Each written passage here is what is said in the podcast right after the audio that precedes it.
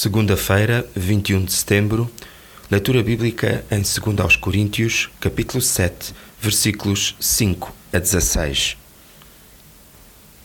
Porque Deus pode usar a tristeza nas nossas vidas para nos ajudar a desviar do pecado e a procurar salvação. Não temos que lamentar este tipo de tristeza. Contudo, a tristeza sem arrependimento é do género que provoca a morte. Os estudiosos consideram que a carta à qual Paulo se refere no versículo 8 é a outra que escreveu entre a primeira e a segunda.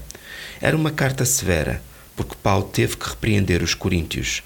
Mas note que Paulo não a escreveu para desprezar os coríntios, mas para que se arrependessem para a salvação, deixando a tristeza do mundo na qual opera a morte. O arrependimento dos crentes em Corinto deixou muita alegria no coração de Paulo e dos seus companheiros. O exemplo que o apóstolo Paulo nos deixou é excelente para seguirmos nas nossas igrejas. O profissional Pão do Céu é apresentado pela União Bíblica de Portugal. A União Bíblica é uma organização cristã internacional e interdenominacional que usa a Bíblia para inspirar crianças, adolescentes e famílias a conhecerem a Deus. Para mais informações, visite o nosso site em uniãobíblica.com.